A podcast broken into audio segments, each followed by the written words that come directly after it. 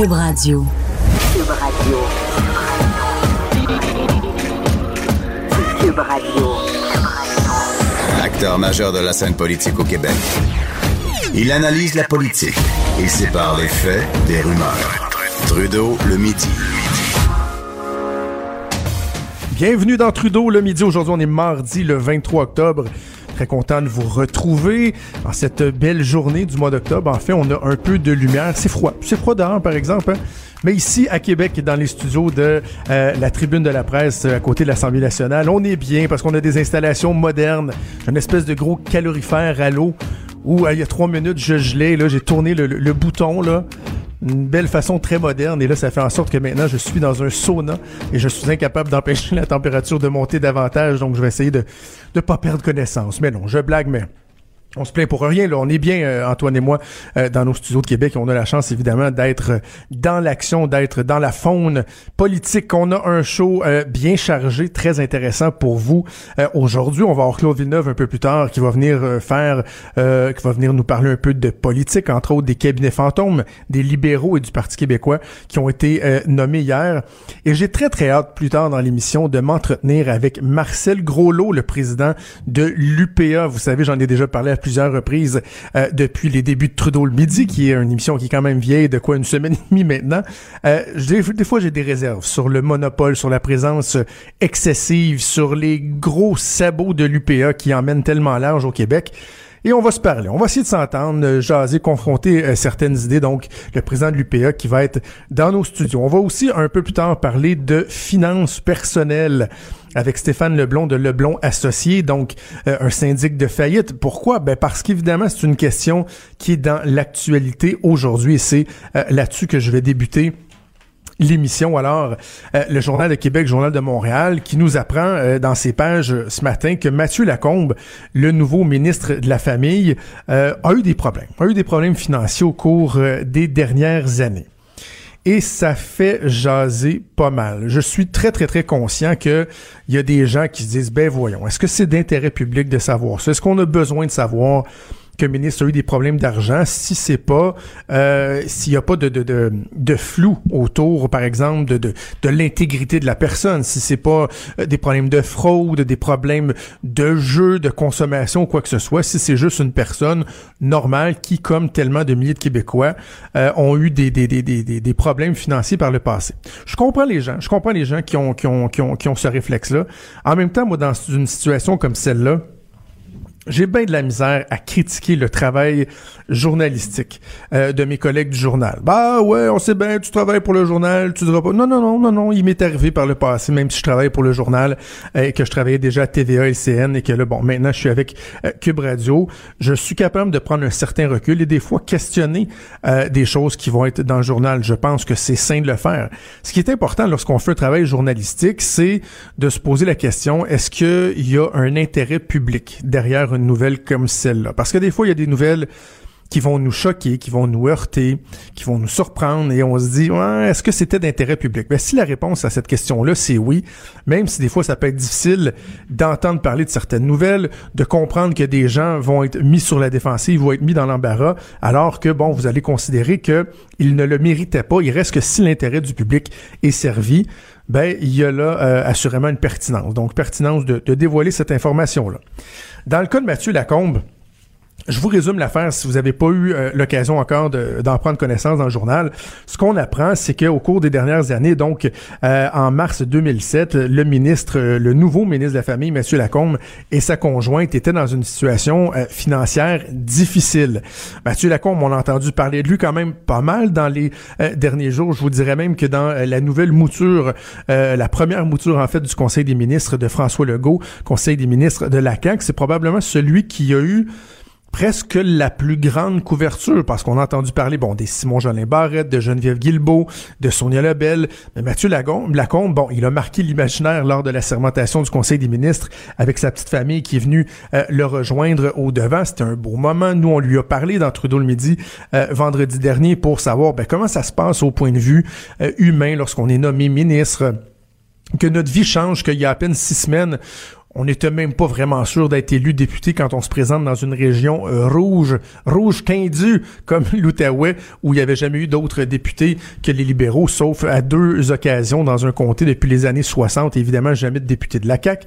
Euh, donc, on a parlé de lui en fin de semaine, des papiers très intéressants, entre autres de mon collègue Mario Dumont, qui nous présentait euh, un, côté touchant, je vous dirais, euh, de, de, de, de, l'histoire, de la vie de Mathieu Lacombe, parce qu'il se retrouve ministre de la famille, mais on apprenait qu'il avait eu une enfance lui-même très difficile, euh, avec des parents qui étaient pas présents, qu'il y avait des, il y avait des problèmes de santé mentale, a été en famille d'accueil et tout, donc ça donnait vraiment un côté très humain au ministre. Et là, dans le fond, donc, on apprend qu'il y a eu une situation financière difficile, que les dettes s'accumulaient euh, pour lui et sa conjointe euh, au moment où ils ont eu un deuxième enfant. Bon, il nous explique qu'il y avait eu un retour aux études de sa conjointe, l'achat d'une maison, des ennuis de santé, et finalement, ben ils ont eu euh, ils ont eu recours à une proposition de remboursement à leurs créanciers. On parle d'un euh, passif euh, d'environ 70 000 dollars en prêt étudiant, en prêt euh, sur des cartes de crédit, des marges personnelles auprès d'institutions financières et tout ça. Et finalement, ben, on a réglé ça pour avoir quoi C'est on dit 12 cents dans la pièce, dans l'expression qui qui est consacrée plutôt que de faire faillite. Il y a eu entente avec les créanciers et le journal donc qui met au jour cette nouvelle-là. Alors là, ben, on peut se poser la question. En fait, quelles sont les questions qu'on peut se poser? Il y a, euh, ben vous, je vous l'ai dit, là, vous pouvez vous poser la question de savoir est-ce que c'était pertinent de, d'amener ce sujet-là. C'est correct, c'est, bien qu'on en débatte. Mais il y en a qui vont dire bon, est-ce que par exemple ça va le, ça peut le discréditer d'être euh, un ministre, d'avoir des fonctions ministérielles parce qu'il va gérer des budgets? Et là, bon, certains diront ouais, mais là peut-être qu'il y avait de la misère lui-même à gérer ses finances publiques, euh, ses finances personnelles, pardon. Est-ce qu'il est en mesure de gérer des finances publiques? Moi, je crois pas, évidemment, que ça le discrédite. Mais c'est correct de se poser la question. J'ai rien, j'ai rien contre ça. Et en même temps, c'est pas la première fois qu'on apprend qu'un député euh, a eu des ennuis au point de vue financier. Souvenez-vous de Daniel Breton. Euh, jadis le ministre des bouteilles euh, du gouvernement euh, éphémère de Pauline Marois, lui, ça lui avait carrément coûté son poste. Là.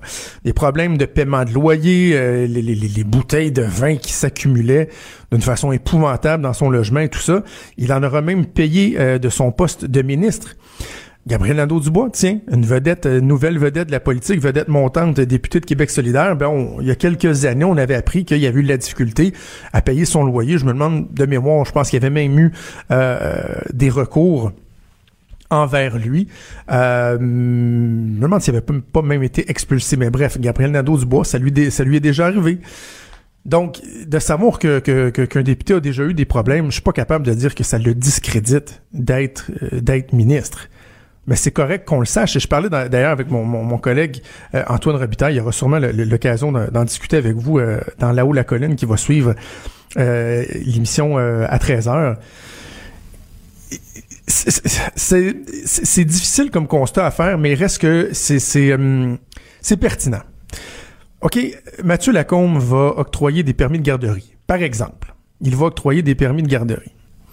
Évidemment, on n'est pas en train de dire que Mathieu Lacombe euh, est croche ou pourrait euh, être corruptible. Mais il reste que vous êtes dans une situation où des requins, des gens un peu tout croche, des crosseurs de la société, qui eux vont essayer d'acheter tout un chacun. Eux autres, c'est le genre d'information que eux peuvent savoir que un tel ou une telle a des difficultés financières et d'essayer d'aller auprès de ces personnes-là et de leur dire, ben, tu sais, euh, tu nous octroies des permis, nous autres, on est capable d'être généreux avec toi, on va t'aider, on va...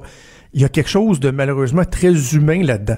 Et encore une fois, je le répète, là, je dis pas que Mathieu Lacombe euh, ferait des, poserait des gestes comme ceux-là. Mais il faut comprendre qu'on est dans une société où des cas de, de crossaillage, il y en a eu autant comme autant. on a une commission qui nous a démontré à quel point il y avait eu des abus dans le système et que ultimement, ben, ça nuit aux finances, aux finances, carrément aux finances publiques, à l'état, par exemple, de nos infrastructures, la confiance envers nos institutions. Donc, le simple fait que ça, se soit connu, je pense que demain, on n'a plus besoin d'en parler. Euh, demain, ce sera terminé, mais au moins, ce sera su et ça vient si on veut mettre une couche de protection supplémentaire ça vient, euh, j'ai envie de dire, de d'assurer encore un plus grand sens de, de, l'intégrité de l'éthique parce que euh, ben on sait, on sait qu'il y a eu une situation qui a été difficile. Mais c'est pas euh, c'est pas la fin du monde, ça arrive ça arrive à bien des gens et en fait euh, ceux qui trouvent que c'est peut-être pas une journée qui est facile pour le nouveau ministre monsieur Lacombe, ben deux choses. Premièrement, on lui souhaite la bienvenue en politique. là. Euh, lorsque vous, vous mettez votre face sur un poteau et que le premier ministre vous fait l'honneur d'être nommé au Conseil des ministres, ben ça vient avec euh, un énorme sacrifice. C'est-à-dire que vous dites un peu adieu en quelque sorte à votre vie euh, privée. Votre vie privée devient publique et même des fois il y a des, il y a des éléments qui font pas nécessairement notre affaire, mais qui feront l'objet euh, de, de, de, de propos qui seront sous l'œil du public. Ça fait partie de la vie. Mais vous savez, on a déjà eu des, des cas plus, plus difficiles que ça. Là. Des finances publiques euh, difficiles, c'est une chose. Là. On a déjà vu euh, hein, quoi, un chef de parti? Un chef de parti qui, lui, lorsqu'il avait été ministre à l'époque, euh, sniffait de la coke dans son cabinet aux affaires municipales avec son chef de cabinet. Là. Et ça, ça a été su, ça a été su, puis ça ne l'a pas disqualifié de devenir chef euh, d'un parti politique, ce qui est autrement plus, euh, plus grave. Là. Des histoires de ministres, euh, de députés qui faisaient monter des petits gars, des petites filles dans leur voiture de fonction ou même dans une chambre d'hôtel, Château Frontenac ou autre, euh, dans les dans les belles années de la politique, dans les années 80-90, ça aussi des histoires, ça a déjà circulé. Là.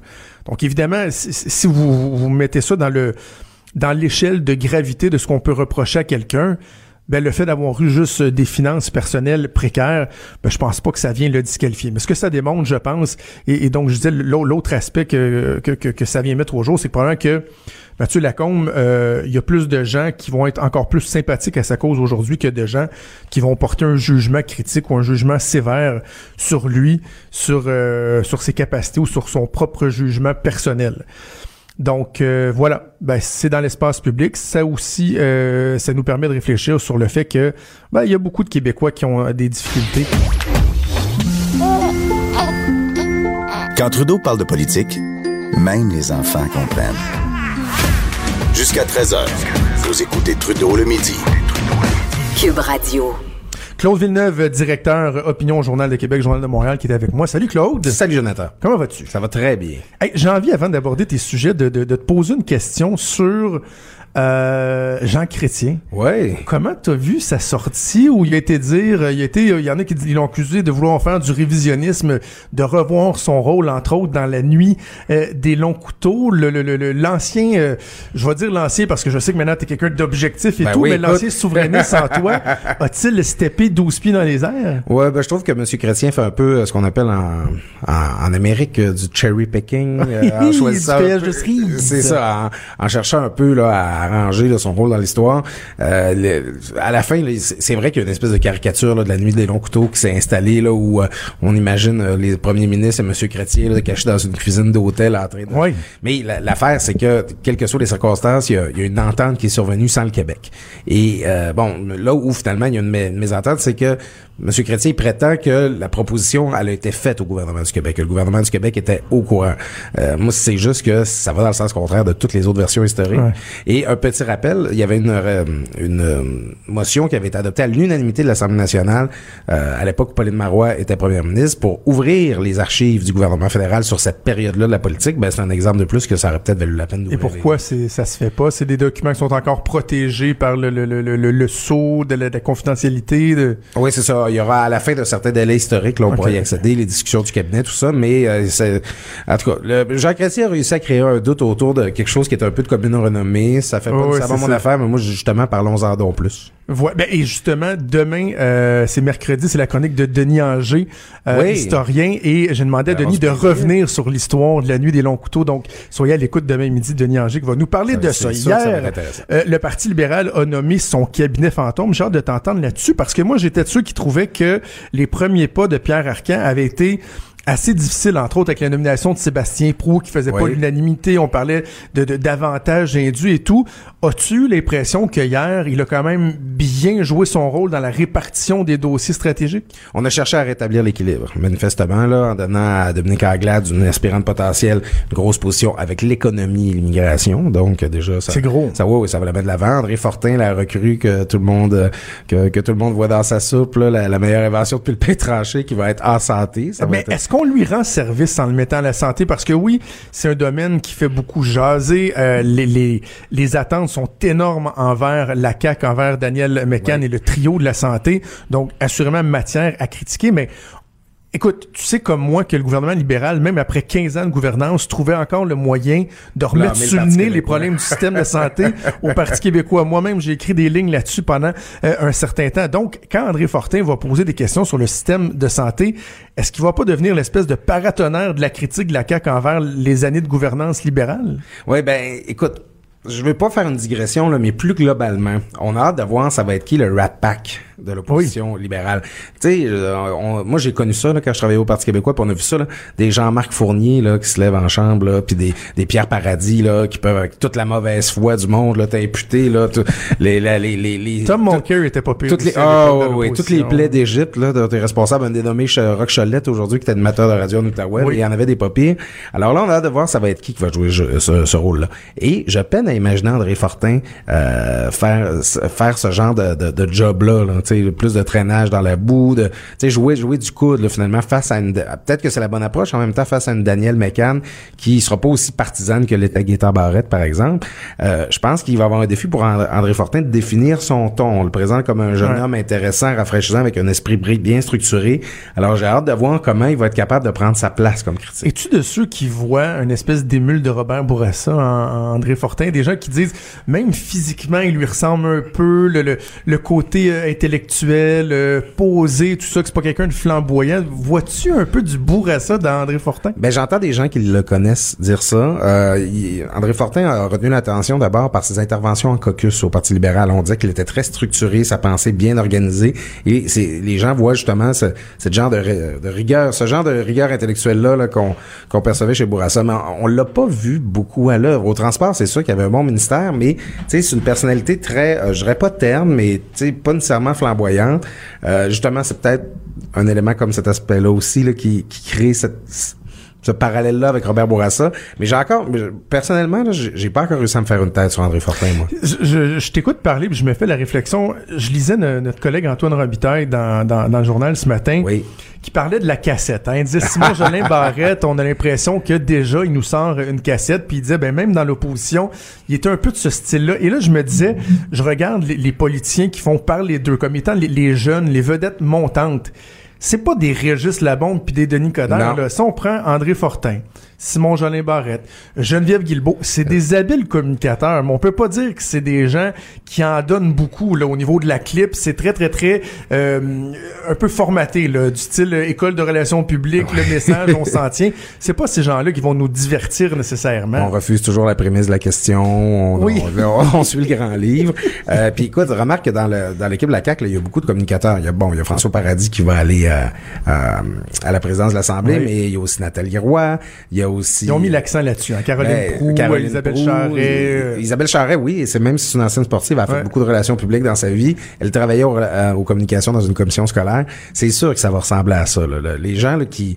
Euh, tu sais, on fait beaucoup de parallèles entre la CAQ et tous les autres mouvements populistes euh, qui qui, peuvent monter un peu partout. Euh, on n'aura pas des, déclarations tonitruantes à la Trump avec la Ça. va être beaucoup plus lisse et formaté que ça. Et donc, si on complète avec les libéraux, Marois Risky, quand même, euh, une nouvelle venue, euh, des responsabilités intéressantes à l'éducation. Est-ce que tu y crois qu'elle est vraiment intéressée, par exemple, à, se, présenter à la chefferie pour une, une, une blanc-bec, une nouvelle venue? ben, manifestement, en, faisant circuler son nom, elle s'assure que les gens parlent d'elle. Elle s'assure que les éventuels candidats au leadership, ils vont vouloir avoir avoir risqué autour d'eux. Donc, elle fait monter les enchères. Là. Elle fait, elle fait monter son prix. Euh, observation euh, que, que, je te soumets, elle est euh, porte-parole en matière d'éducation, d'éducation supérieure. Elle s'est prononcée en faveur de la gratuité scolaire avant la campagne électorale. Ben oui.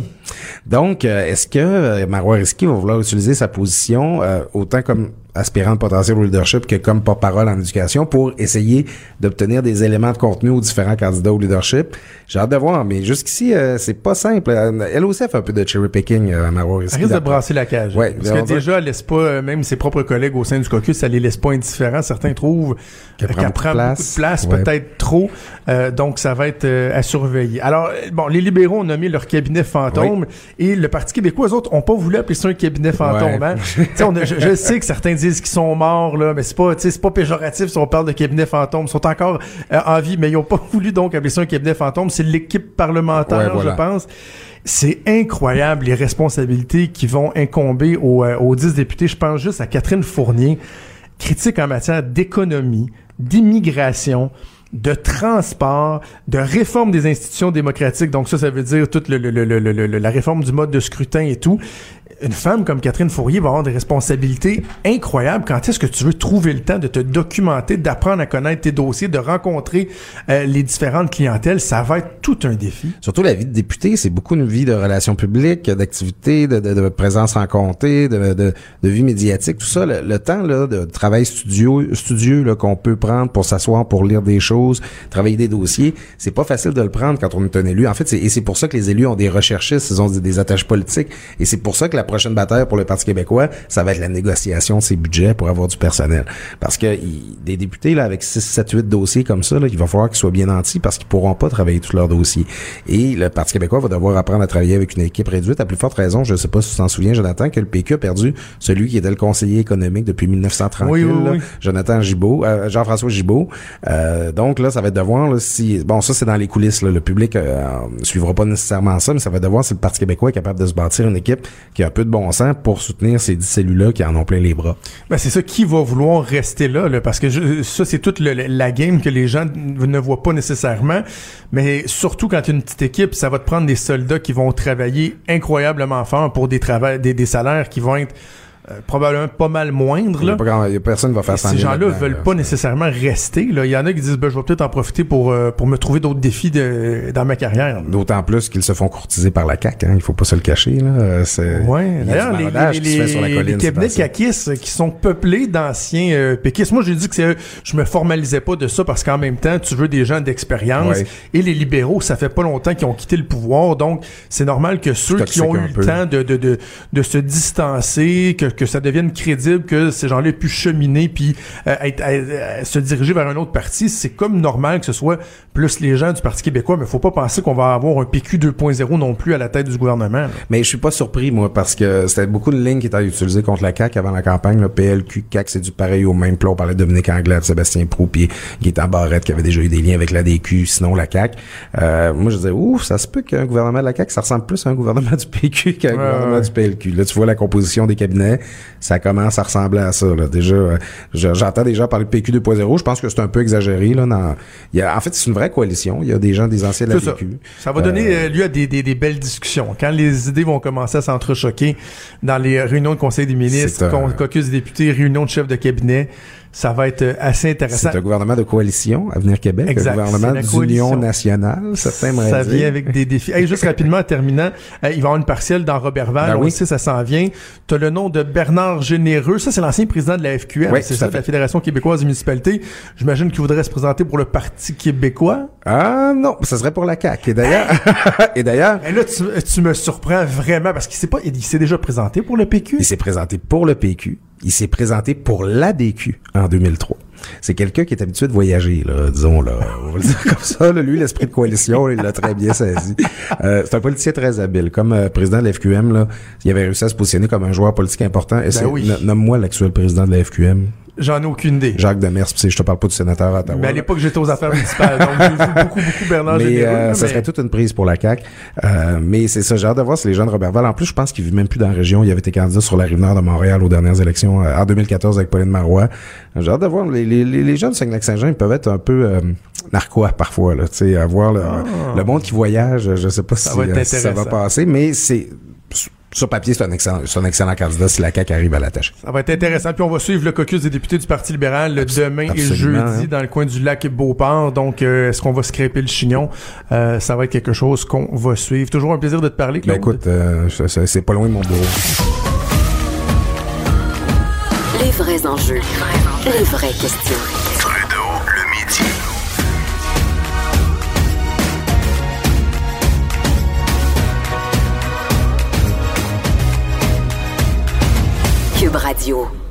On en a parlé un peu plus tôt en début d'émission, donc l'article du Journal de Montréal, Journal de Québec, sur la situation financière précaire du nouveau ministre de la Famille, euh, Mathieu Lacombe, qui fait beaucoup jaser. Mais au-delà de ça, je pense que ce que ça nous démontre, c'est que euh, il y a personne qui est à l'abri d'avoir euh, des difficultés financières. Je pense que c'est quelque chose qui est très très commun. Et j'ai eu envie d'en jaser avec quelqu'un qui euh, fait un peu son, son pain, son beurre, de d'aider justement les ménages qui ont des difficultés. Et j'ai avec moi au studio Stéphane Leblon de Leblon et Associés, qui est syndic autorisé en insolvabilité. Monsieur Leblon, bonjour. Bonjour Jonathan.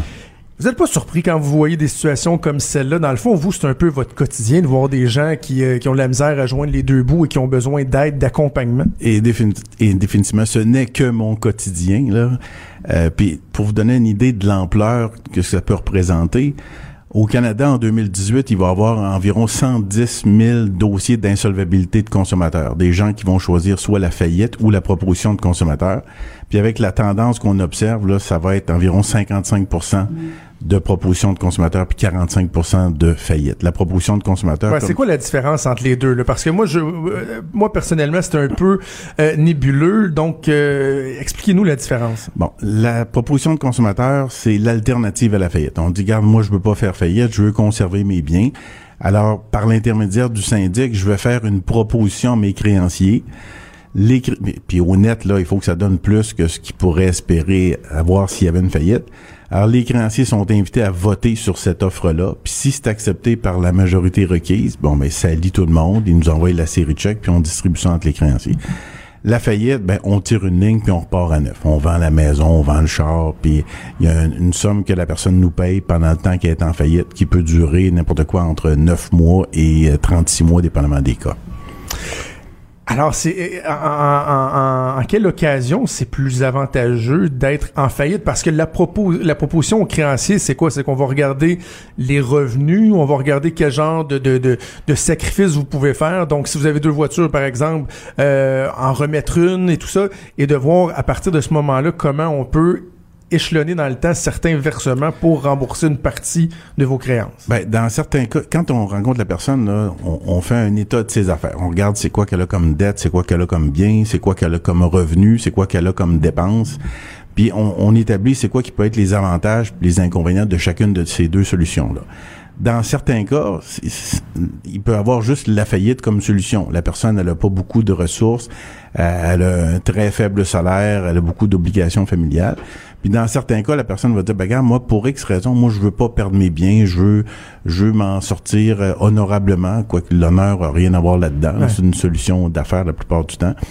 Et euh, la personne va choisir la proposition.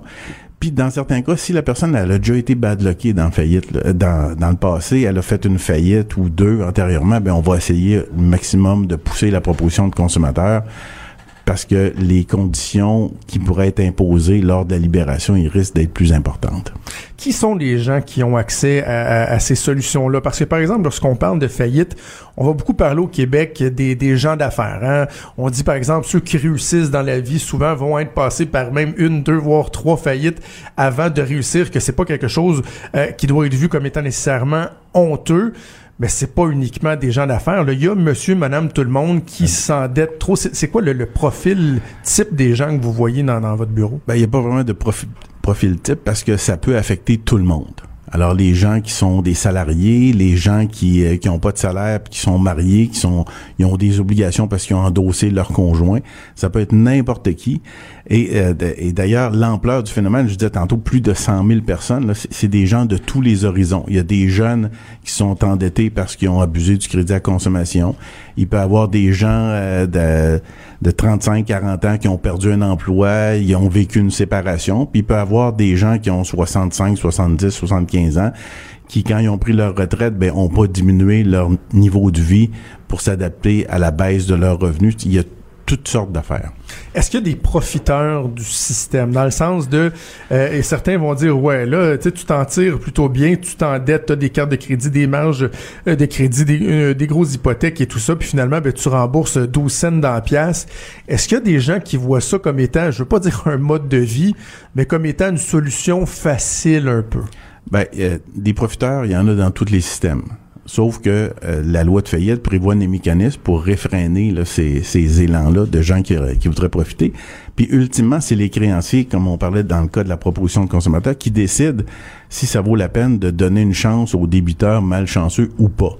Parce que quand ils prennent leur décision, le syndic leur a envoyé un paquet d'informations, un état de l'actif, le passif, le budget, euh, s'il y a eu des insolvabilités antérieures, d'autres propositions, d'autres faillites. C'est tout ça que les créanciers analysent. Puis dans euh, la plupart des cas, là, c'est toujours les mêmes créanciers qu'on voit, les émetteurs de cartes de crédit, les banques. Alors eux autres, ils savent comment analyser les éléments qu'on leur donne. Puis quand la proposition qui leur est soumise, elle fait pas leur affaire, ben ils font une contre-proposition. Ils vont dire, regarde, d'autres la proposition telle qu'elle est soumise, elle fait pas tout à fait notre affaire. Par contre, on serait disposé à accepter une proposition qui prévoirait telle, telle, telle affaire. À ce moment-là, on rencontre la personne qui est en difficulté financière, puis on dit, regarde, voici les conditions pour lesquels les créanciers seraient prêts à accepter une proposition. Alors, si la personne est d'accord pour euh, améliorer sa proposition sans que ce soit trop exorbitant pour elle, parce qu'on veut pas que le remède soit pire que la maladie. Alors, on modifie la proposition, puis on y va avec ça. Mais ultimement, c'est l'Assemblée des créanciers qui est souveraine pour accepter ça. Qu'est-ce qui arrive si on n'honore pas les conditions de l'entente qu'on a avec euh, nos créanciers? ça, c'est prévu dans la loi. S'il y a des retards de trois mois ou plus, ou si la personne, simplement, a dit, gars, je suis plus capable, j'ai été trop optimiste, ou les revenus que j'avais au moment que j'ai déposé ma proposition, il n'existe plus, ben là, il reste toujours la faillite comme, euh, comme solution pour régler ce problème-là. Les gens que vous voyez, pardon, dans des cas de, de, de, de faillite ou d'entente, euh, de, de, proposition de remboursement avec les créanciers, est-ce que souvent vous les revoyez? Est-ce qu'il y a un pattern qui fait en sorte que des fois la personne sort de votre bureau puis vous vous dites j'ai l'impression que cette personne-là n'a pas compris, je risque de la revoir dans quelques mois, quelques années? C'est un fait. Environ là, 40% des gens qui vont signer soit une faillite ou une proposition dans mon bureau aujourd'hui, je vais les revoir. Là, 40? Ouais, 40 Des gens qui signent, soit qui ont déjà fait une faillite ou une proposition dans le passé, puis dans ce 40 %-là, il y en a à peu près la moitié qui sont à leur troisième euh, événement d'insolvabilité. Dans euh, le cas qui, euh, qui, nous est soumis aujourd'hui dans le journal, dans le cas de, de, de, du ministre Lacombe, il y a un point qui est soulevé sur les gains en capital faits suite à la signature d'une proposition avec les créanciers. Donc, par exemple, vous vous entendez avec vos créanciers, mais par pas quelques mois après, vous vendez votre maison et vous faites un gain en capital, comme dans ce cas-ci, un, un, gain d'à peu près 30 000 Est-ce qu'il y a un recours pour les créanciers ou une fois que c'est fini, quand même, que la personne gagne le million, euh, trouve le remède au cancer, devient, vraiment, si ça va bien, il n'y a aucun recours par la suite? Ben, la loterie, c'est un cas spécial parce qu'il y a de la jurisprudence là-dessus. Là, la personne a été obligée d'améliorer sa proposition suite à un gain de loterie. Mais le gain de la capital, un gain de capital comme la vente de sa maison, ben, quand le syndic transmet l'information au créancier, il dit, regarde, moi, si il arrivait une faillite d'un matin, la maison, je pense pas que je, euh, je réussirais à récupérer des sommes là-dessus c'est évidemment que le syndic a pas, euh, c'est évidemment que le syndic a pas tout le, temps pour euh, planter, planter, une pancarte devant la maison, faire les améliorations, euh, être bien patient. Alors, si le montant est trop élevé, ben ça peut faire l'objet d'une modification de la proposition. Mais si c'est un événement là imprévu là, puis les créanciers ont accepté la proposition en, toute connaissance de cause, là, ben, il n'y a pas ça fait partie de, la préjudice. C'est ça. Ça peut arriver comme, il aurait pu la revendre à perte aussi par après, Est-ce que ça arrive que des gens viennent vous voir puis finalement la conclusion c'est juste arrange tes affaires comme du monde, euh, gère mieux tes finances publiques, t'es pas encore rendu là puis il y, y a, quelque chose à faire? Définitivement. Quand ils viennent nous voir, là, plus ils viennent nous voir tôt, plus il y a d'options. Alors ça peut être être ni la faillite ni la proposition. On refait le budget avec eux autres. On leur dit de changer des affaires dans leurs habitudes de consommation, de vendre certains actifs excédentaires ou de remettre des actifs excédentaires. Puis euh, ça arrive souvent qu'ils font ni faillite ni proposition, puis ils règlent leurs problèmes. Est-ce que ça va en s'empirant? Parce que, euh, tu sais, avec les cartes de crédit qui sont tellement euh, facilement accessibles, on a d'accès à davantage, toujours davantage de crédits. On a des taux d'intérêt qui sont relativement bas. Est-ce qu'on est de plus en plus sensibilisé à l'importance de bien gérer finances ou au contraire, ça s'empire? Ça s'empire parce que depuis la, fin des cours d'économie, là, on, remarque que les gens, là, littératie financière, là, souvent, là, c'est loin d'eux autres. Puis, dans certains cas, ça les intéresse pas. Alors, si les taux venaient qu'à augmenter d'un ou deux là, euh, on verrait une augmentation importante du nombre d'insolvabilités. Donc, vivement le retour des cours d'économie à l'école. Définitivement. Est-ce qu'on est des cancres au Québec si on se compare au Canada, ailleurs dans le monde? Ou... On, on est dans le peloton là, euh, de du milieu. Là. OK. On n'est pas pire ni mieux Pas meilleur, pas pire. Non. Stéphane Leblond de Leblond et Associés, syndic autorisé en insolvabilité. Merci Ça nous plaisir. parlé, de nous avoir euh, éduqués un peu. Quand Trudeau parle de politique, même les enfants comprennent. Jusqu'à 13h, vous écoutez Trudeau le midi. Cube Radio. Marcel Groslot est président général de l'UPA et porte-parole du mouvement pour la gestion de l'offre. Bon après-midi, Monsieur Groslot. Oui, bon après-midi, M. Trudeau. Merci d'avoir accepté l'invitation. Je commence en vous posant une question assez générale, mais assez directe. Est-ce que c'est possible de poser des questions sur l'agriculture au Québec, d'essayer d'avoir un débat, d'avoir une discussion sur les acquis qu'on a euh, en matière d'agriculture sans se faire taxer d'être contre les, euh, les fermiers, d'être contre l'agriculture? Ben oui, c'est possible. Ce débat-là euh, a lieu présentement, j'imagine, on va en parler. Personne n'est empêché de parler. Les opinions s'expriment.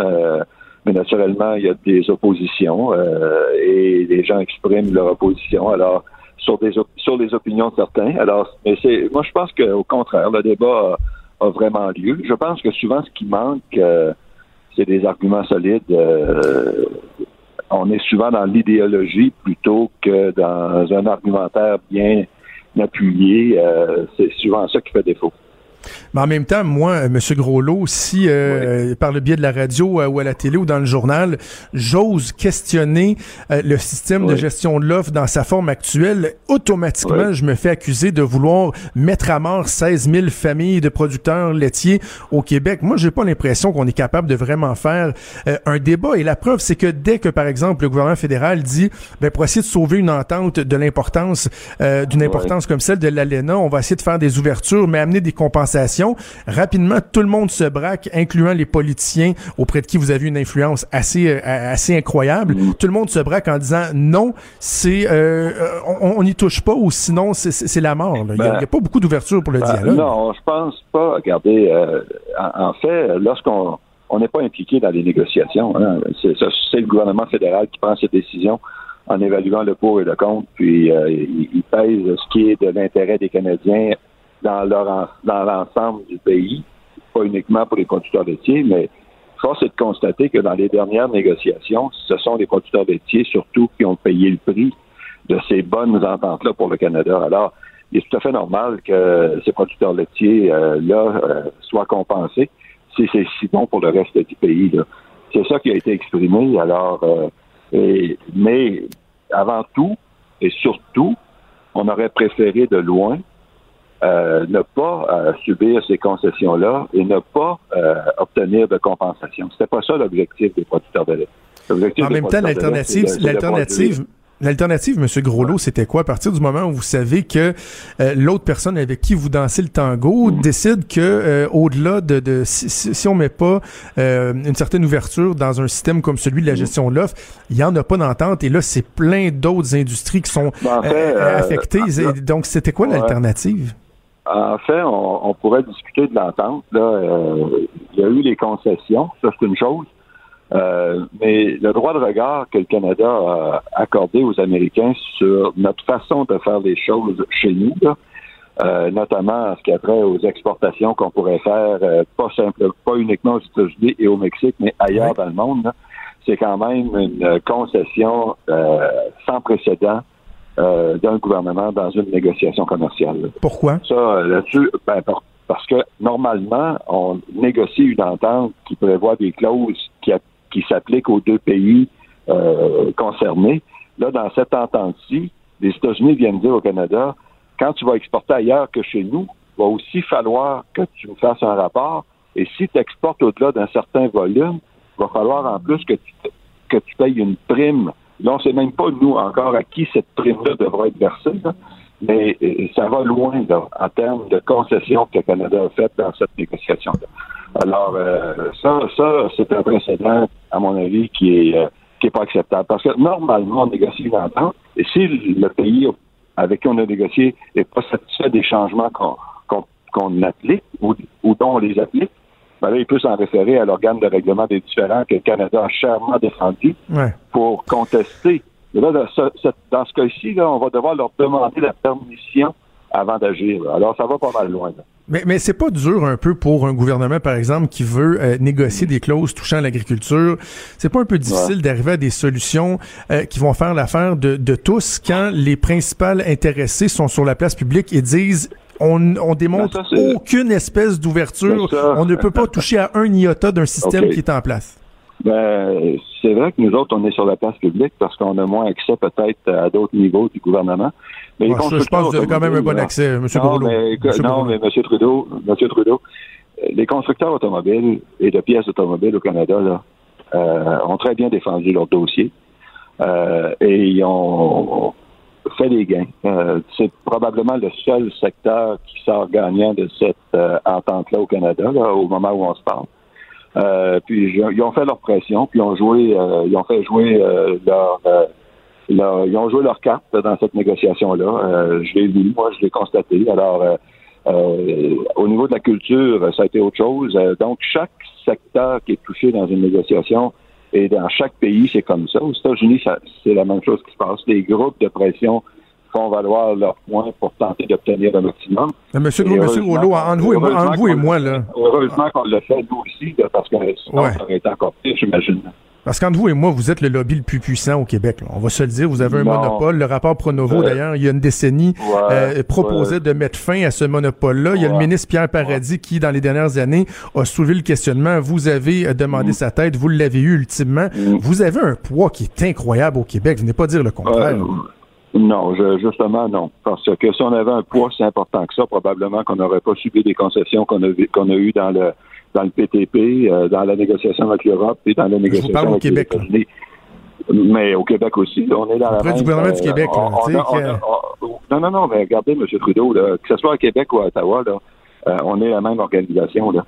Et le gouvernement du Québec subit comme nous, puis vous allez subir comme nous les pertes que va engendrer pour le secteur agricole euh, cette entente-là. Oui, il y a peut-être des gains ailleurs, euh, où il y a peut-être une stabilité qui va amener des bénéfices, mais il reste que pour le Québec, par rapport aux autres provinces, au niveau agroalimentaire, on est la province qui perd le plus dans cette négociation-là. Et ça, il n'y a pas un Québécois qui devrait être content de ça.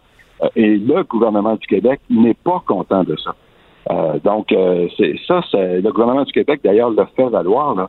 L'industrie euh, du lait au Québec, avec la transformation en termes de, de retombées économiques et d'emploi, c'est aussi important que le secteur de l'automobile en Ontario. Alors ça, je pense qu'il faut se mettre, comme Québécois, il faut être conscient qu'on a perdu dans cette négociation-là. Sylvain Charlebois, qui est professeur en politique agroalimentaire à l'université euh, d'Alousie à Halifax, je me suis entretenu avec lui la semaine dernière. Lui, il avance que le gouvernement fédéral ne devrait pas vous consentir un seul sou en guise de, compensation tant et aussi longtemps que le milieu va pas se doter d'une vision d'avenir. Est-ce que vous en avez une vision d'avenir pour le milieu de l'agriculture où on se tourne, on a, on a le réflexe de se tourner toujours vers l'État pour garder nos acquis puis pas aller plus loin que ce qu'on fait déjà? Ben, en fait, c'est très, c'est une lecture très, euh, très à courte vue là, que M. Charlebois exprime parce que l'agroalimentaire canadien et québécois, là, si on, regarde son développement, là, euh, il, il, se compare très bien euh, à ce qui se fait dans les autres pays. Là. Mais euh, en agroalimentaire et surtout, si je prends juste le volet agricole, là, ce qui détermine la, la position d'un pays, malheureusement, vous allez me dire ça devrait pas être comme ça, mais c'est le soutien de l'État. Moi, comme agriculteur, je suis capable de compétitionner un agriculteur américain. Euh, sous le même climat, là, prenons un agriculteur du Wisconsin, un mhm. agriculteur du Québec, Ontario, on est à peu près sous les mêmes climats. Euh, ils ont certains avantages là-bas euh, au niveau léger, au niveau climatique, mais c'est pas c'est pas c'est pas si important que ça. Qui fait la différence, c'est qu'ils ont beaucoup moins de règles environnementales à respecter que nous. Ils ont accès à de la main-d'œuvre euh, qui paie beaucoup moins cher que nous parce que en agriculture et surtout en production laitière, c'est beaucoup des employés euh, non, non, donc, en fait, d'abord, c'est des employés euh, qui sont euh, sans papier, voilà. Euh, Donc ça coûte moins cher, la main d'œuvre coûte moins cher. Ok, mais je, trouve ça. Les matériaux coûtent moins cher. Quand vous arrivez pour construire aux États-Unis, ici, c'est un 30 de moins que ça coûte. Alors c'est sûr qu'il y a des avantages qu'on fait actuellement, au moment où on se parle, là, au, au, selon le ratio, euh, selon la valeur de la production agricole, le gouvernement américain intervient plus que le gouvernement du Québec et du Canada réunis au Québec. Alors, c'est sûr que la compétition en agriculture ne se fait pas uniquement avec les agriculteurs, elle se fait entre les États. Et l'Europe subventionne beaucoup son agriculture et les États-Unis subventionnent beaucoup leur agriculture. Mais, mais, mais, mais, M. Boulot, le, le, le, temps file. Je, je, je... oui. Non, non, mais laissez-moi terminer.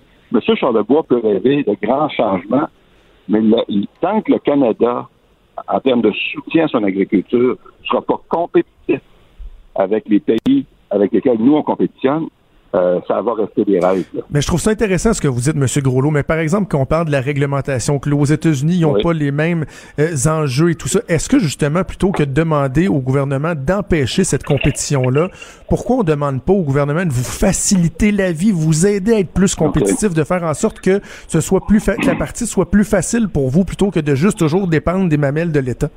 OK. Ben justement, euh, on ne dépend pas des mamelles de l'État parce que ça coûterait beaucoup plus cher que ça juste au niveau environnemental, vous dites que le gouvernement devrait assouplir les règles.